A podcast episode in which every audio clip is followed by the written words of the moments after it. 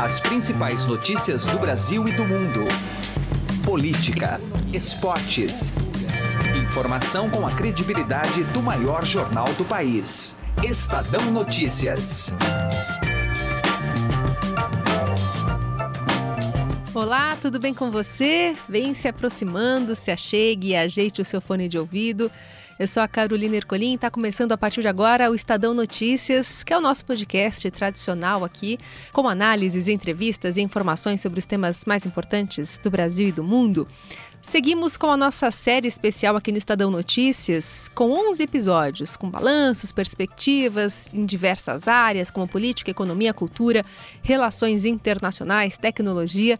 Tá muito interessante. Convido você a ouvir, inclusive, os episódios que já foram ao ar estão disponíveis aí para você ouvir a qualquer hora que você quiser e precisar. Reunimos um time de colunistas aqui do estado, trazendo os principais acontecimentos de 2018 e a projeção para 2019. Hoje, a correspondente do Estadão nos Estados Unidos elenca os destaques da cobertura internacional. Beatriz Bula pontua a política de imigração do governo de Donald Trump, a transferência da embaixada americana para Israel e os confrontos comerciais entre China e América do Norte. Ah, e só para reforçar, você pode nos ouvir e assinar via iTunes e aplicativo no Android. Também pode seguir o Estadão Notícias nas plataformas de streaming Deezer e Spotify. Em ambas, só procurar lá pelo nome do programa no campo de buscas e passar a acompanhar todas as nossas publicações. Para mandar o seu e-mail, o endereço é podcast@estadão.com. Estadão Notícias. Se você já tem um plano de previdência privada, faça a portabilidade para a XP Investimentos. Acesse xpi.com.br e traga sua previdência para XP. Não custa nada, é direto no site e sem nenhuma burocracia. Mais fácil que fazer portabilidade de celular. Se você ainda não tem previdência, abra agora sua conta na XP Investimentos. Estadão Notícias. Destaques internacionais. O jornalista Emanuel Bonfim é quem conversa com a Beatriz Bula, direto dos Estados Unidos. Episódio de hoje do programa é internacional e vamos discutir muito Estados Unidos. Evidentemente, sempre tem uma influência mundial preponderante e, e claro, também diretamente aqui no Brasil, e ainda mais com as perspectivas para 2019, com o próximo presidente, presidente Jair Bolsonaro. Uh, dando um caráter mais, né, ou pelo menos se aproximando mais economicamente, tendo intenções mais claras de estar próximo e caminhar muito próximo do governo de Donald Trump. Bom, quem é correspondente do Estadão nos Estados Unidos é a Beatriz Bula, que nos atende para bater esse papo e falar um pouco sobre como foi o ano de 2018. Tudo bem com você, Beatriz? Oi, Emanuel, tudo bem? Um prazer estar aqui. Bom, quando a gente fala de Estados Unidos, Beatriz, sempre de alguma maneira, seja governo democrata ou republicano, questão imigratória sempre é um tema quente, sempre é um tema que envolve posicionamentos dos líderes ah, na fase que for ao longo da história, principalmente da história mais recente. Esse ano tivemos, acho que, dois casos muito simbólicos, né? A caravana né, de pessoas ali da América Central, né, para tentar passar a fronteira ali com os Estados Unidos, e teve também aquele caso dos filhos separados dos pais da maneira como os Estados Unidos tratava quem tentava entrar ilegalmente no país. O que, que você pode dizer para a gente sobre os Estados Unidos tratando desse tema em 2018? É, Manuel, 2018 foi um momento em que o presidente Donald Trump eh, colocou um pouco à prova a sua plataforma de campanha sobre as políticas imigratórias. Ele foi eleito, vale lembrar, com um discurso muito rigoroso com relação à entrada de imigrantes e de como ele trataria imigrantes ilegais que entrassem no país. Ele teve suporte de uma boa parte da população com relação a isso. Então, nesses dois casos, o que se viu foi o Trump endurecendo o discurso sobre os imigrantes. Na questão é, da, da, separação das crianças, que foi um escândalo mundial, foi quando os Estados Unidos colocaram em prática uma política que foi chamada de tolerância zero na entrada desses imigrantes. E aí, quando famílias entravam, é, as crianças acabavam ficando detidas nos centros de, de imigrantes, onde esses imigrantes esperavam até que fosse analisadas a sua situação. E pior, é, tiveram muitos casos de crianças que foram separadas das mães, separadas das famílias e mantidas sozinhas. Isso virou um escândalo, foi parar na justiça, obviamente, que determinou que o governo voltasse atrás. E mesmo depois é, disso tudo, os desdobramentos eles continuaram acontecendo, porque como você pode imaginar, você separar uma criança de uma família tem efeitos é, aí é, diversos, inclusive para identificar onde estão essas crianças, onde está a família, a família já foi deportada e a criança ficou, como reunir esses casos. Isso foi ali no meio do ano, foi uma crise muito grave. A gente teve casos até de brasileiros nessa situação. E desde que a justiça determinou, o governo começou a trabalhar para reunir essas famílias é, e voltar atrás nessa política de tolerância zero que mantinha as crianças detidas e separadas dos pais. Mas até hoje há reflexos disso, porque, por exemplo, há casos de famílias que foram deportadas, famílias da América Central, e as crianças ficaram aqui. E aí é feito um trabalho de formiguinha por associações ligadas à proteção dos direitos de imigrantes para achar esses pais e identificar essas crianças, poder fazer essa reunião. Não foi uma, não é uma coisa tão simples assim. Com relação à questão da caravana, esse tema ganhou muita importância agora no final de 2018 por conta do tamanho da caravana de imigrantes da América Central que foi caminhando pelo México para chegar na fronteira com os Estados Unidos. Né? Foram milhares de imigrantes que começou uma caravana com cerca de 7 mil pessoas e depois chegou a 4 mil, porque no meio do caminho algumas resolveram voltar, outras ficaram pelo México, mas realmente foi um tamanho muito expressivo. Mas a caravana é uma coisa que acontece com alguma frequência, essa caravana de imigrantes para entrarem aqui nos Estados Unidos, porque é uma forma que os imigrantes vêm de entrar com alguma certa segurança. Afinal de contas, normalmente eles dependem dos coiotes, né? Daquela figura é, de coiotes que a gente conhece há muito tempo para tentar fazer essa travessia ilegal na fronteira. Então, entrar com uma caravana, de certa forma, deixa eles um pouco blindados a qualquer ação de, é, de terceiros, de intermediários que tentem estar no meio do caminho, como esses coiotes, e também das autoridades americanas. O que acontece é que essa caravana começou a chegar nos Estados Unidos próximo da eleição de meio de mandato, que é a eleição que renova o legislativo, a Câmara e o Senado. E aí o presidente Donald Trump, é, eleito com uma plataforma dura contra os imigrantes, começou a ter um discurso de endurecimento com relação a isso e tentar fazer mudanças nas políticas de concessão de asilo, porque normalmente esses imigrantes, quando eles entram, eles alegam que eles estão sendo perseguidos no seu país, que eles estão em alguma situação de insegurança no seu país e pedem asilo para ficar nos Estados Unidos. Então o Trump começou a mexer nessa política de concessão de asilos para endurecer a entrada é, de imigrantes e, claro, tornou isso de novo um grande fato político é, nos Estados Unidos. Beatriz, uh, quando a gente fala desse Trump, né, que realmente entrega aquilo que ele prometeu, né, que cumpre as promessas por mais radicais que possam parecer, até um paralelo que a gente tá, começa a observar também com o governo Jair Bolsonaro no Brasil. Outro fato relevante de 2018 e era uma promessa antiga de outros presidentes nos Estados Unidos. A questão, e também falando de relações internacionais, questão da mudança da embaixada em Israel, que também é polêmico aqui no Brasil, mas Trump foi lá e cumpriu o que havia prometido. Causou bastante estardalhaço no mundo inteiro, né, Beatriz? É.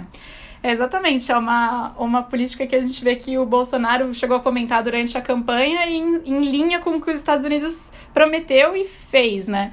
E o Trump anunciou em dezembro do ano passado, de 2017, que ele iria é, mudar a embaixada em Israel de Tel Aviv para Jerusalém e cumpriu. Então, em maio desse ano, os Estados Unidos inauguraram a embaixada em Jerusalém, que é uma forma de reconhecer Jerusalém como a capital de Israel. Apesar de ter reivindicações palestinas, né, pela posse do lado oriental da cidade. Então, os Estados Unidos entraram numa briga e, de certa forma, isso foi visto internamente como uma decisão política dos Estados Unidos, do Trump, de é, agradar a base, agradar aqueles é, que fizeram campanha para ele, incluindo americanos judeus é, que deram apoio a ele durante a campanha eleitoral. Então, foi uma decisão interna, mas que gera reflexos obviamente, externos e alguns analistas veem como uma questão muito complicada, porque tira um pouco a credibilidade dos Estados Unidos como uma parte neutra nesse conflito de negociações de paz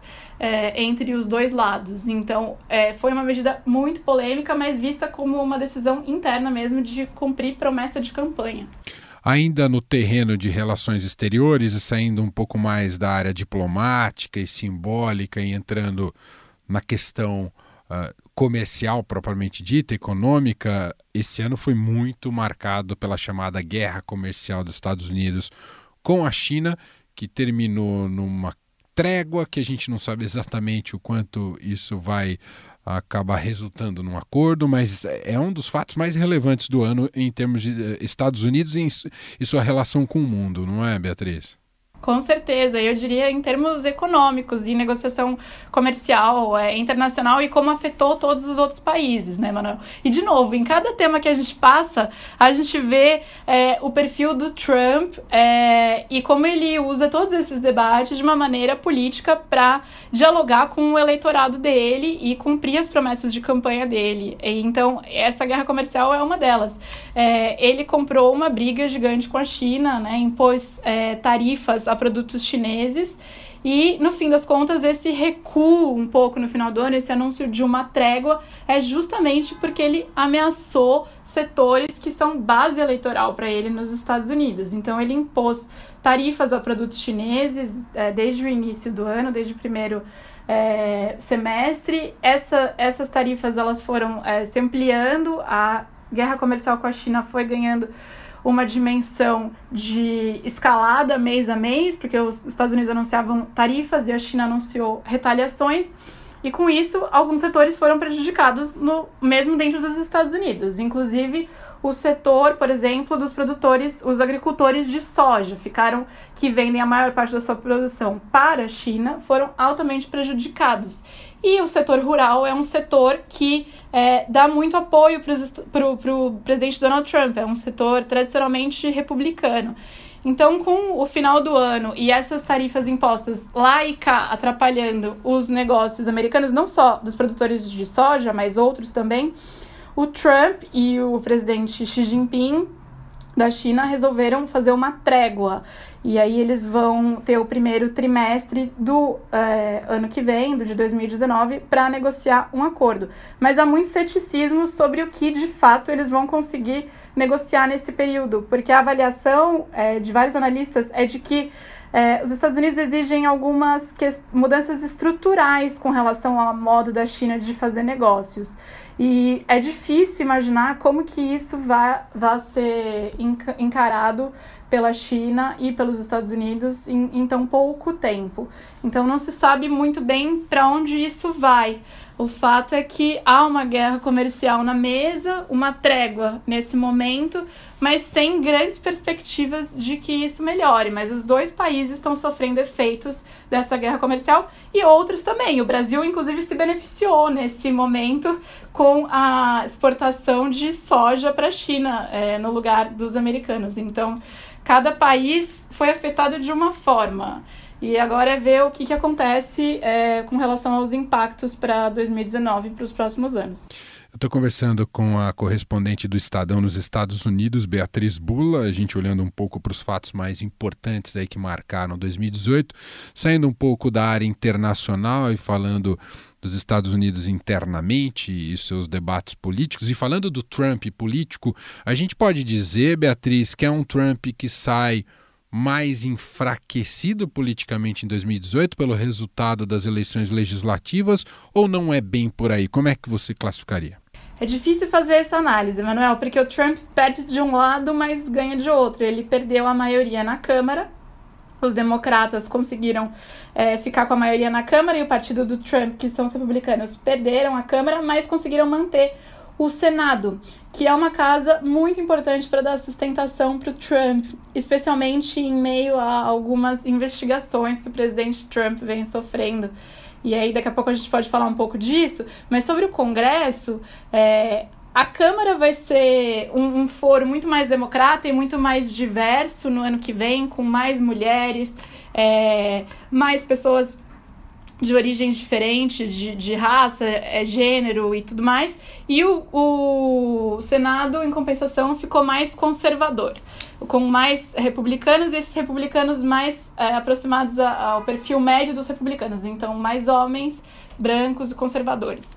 E esse é o perfil que a gente vai ver. Isso, o que, que o, Trump ganha e o que, que o Trump perde? O Trump perde no, no, na Câmara quando ele passa a ter democratas conduzindo as principais comissões de investigação da Câmara. Isso significa é, que eles vão ter acesso a documentos com relação ao governo e qualquer problema, qualquer coisinha que eles encontrem que seja prejudicial para o Trump, obviamente vai ser usado é, contra ele pelo partido de oposição. Por outro lado, mantendo o Senado, ele não corre risco de um impeachment, porque o impeachment precisaria começar na Câmara e é, precisa do aval do Senado. Então, tendo a maioria do Senado, ele fica relativamente confortável nessa situação. Não dá para dizer o quanto ele sai enfraquecido, é, mas é fato de que não vai ser tão confortável quanto antes ter a Câmara na mão dos democratas. Beatriz, a gente sabe o quão explosiva é a figura do Donald Trump e, e, carrega consigo sempre algum tipo de escândalo e isso muitas vezes desemboca em problemas na justiça. Quanto isso pode vem atormentando o Trump e pode atormentá-lo ainda mais ao longo de 2019, Beatriz? Veio, veio atormentando em 2018 inteiro e não há perspectiva de ficar diferente em 2019. Pelo menos dois personagens muito próximos a ele ficaram na mira de investigações durante esse ano, e um deles foi o ex-advogado do Trump, Michael Cohen, que concordou em fazer um acordo com a justiça. E aí, é, nesse acordo, enfim, ele revelou algumas coisas sobre o governo, sobre negociações de pagamentos ilegais. Para é, a gente vai lembrar de um dos escândalos envolvendo o Trump, né? Pagamentos ilegais para atriz pornô conhecida como Stormy Daniels e para uma ex-modelo da Playboy, para que elas não falassem durante a campanha eleitoral de 2016 sobre um caso que elas tiveram, um caso extraconjugal com o Trump. É, o que que, no que, que isso é um problema criminal? É uma questão de financiamento eleitoral. Então, esse pagamento não teria aparecido, obviamente, nas contas de, é, de campanha do presidente Donald Trump. Então, coloca em xeque a lisura da campanha dele, do financiamento de campanha dele, porque ele gastou um dinheiro ali em tese com algo que não deveria. E além do, do Cohen, ainda teve uma outra figura que foi o Paul Manafort, que foi ex-gerente da campanha do Trump, que também foi condenado pela justiça. E, e com relação a uma investigação sobre a influência da Rússia nas eleições de 2016. Então, são duas investigações que correm é, em paralelo e, de certa forma, se relacionam sobre o modo como foi feita a campanha de 2016 e o quanto a campanha de eleição do Trump é, tem envolvimentos que podem gerar implicações criminais. E aí, esses dois personagens, eles já estão com a vida bem complicada na justiça, mas tudo vai depender é, do quanto essas revelações, do quanto essas investigações cheguem próximas do presidente. Então, façam. O, o, o Trump está numa situação de que ele sabia do que estava acontecendo, ele tinha ciência e ele deu aval a irregularidades. Então, se chegar nesse ponto, o Trump começa a ter, sim, problemas. Se não chegar nesse ponto, a coisa vai ficar limitada a esses ex-assessores e é, de alguém que trabalhou em Brasília, Manuel, eu acho curioso porque em vários momentos lembra algumas situações que a gente viu no curso da Lava Jato Aí, é, porque a todo momento a televisão traz um breaking news, é, que é né, uma notícia de última hora, com uma nova delação premiada, com uma nova testemunha, com um novo desdobramento. Então, o ano inteiro foi assim, e não há nenhuma perspectiva de que isso mude em 2019. Agora, o quanto isso vai implicar o Trump e ter um reflexo direto na presidência, não se sabe. Mas é por isso que é tão importante ele ter o controle do Senado, porque aí o Senado seguraria qualquer é, tentativa de impeachment contra ele. Perfeito. Beatriz, só para a gente concluir, você já teve algum trabalho né, com relação a essa reaproximação ou uma ligação mais forte entre Brasil e Estados Unidos com o governo Bolsonaro. A gente pode esperar que em 2019 o clã Bolsonaro vai te dar mais trabalho aí, não vai, Beatriz? Parece que sim. O nosso, o novo é, ministro das Relações Exteriores, Ernesto Araújo, disse em São Paulo que o céu é o limite na relação entre Brasil e Estados Unidos. Então dá para ter uma ideia do tom de aproximação que eles querem é, manter com os Estados Unidos. É um governo que é muito entusiasta do governo do presidente Donald Trump e aqui o que se diz é que o Trump vai adorar ter alguém que foi chamado de Trump tropical, né? Aqui visitando ele na Casa Branca. Então a expectativa é de que o Bolsonaro venha fazer uma visita para o Trump no início do ano. O filho dele já esteve aqui recentemente, o Eduardo Bolsonaro em conversas com empresários, com o governo americano. Ele disse que o Paulo Guedes virá aos Estados Unidos, que o Sérgio Moro virá aos Estados Unidos, então a expectativa é de que tenha uma aproximação bem grande entre os dois governos e agora ver o que vai sair de concreto dessas aproximações. Muito bem. Beatriz Bula, correspondente do Estadão nos Estados Unidos, participa sempre com a gente aqui em nosso programa e também em nossas publicações, evidentemente. Beatriz, muito obrigado e um excelente 2019 para você. Para todos nós, Manuel, eu que agradeço.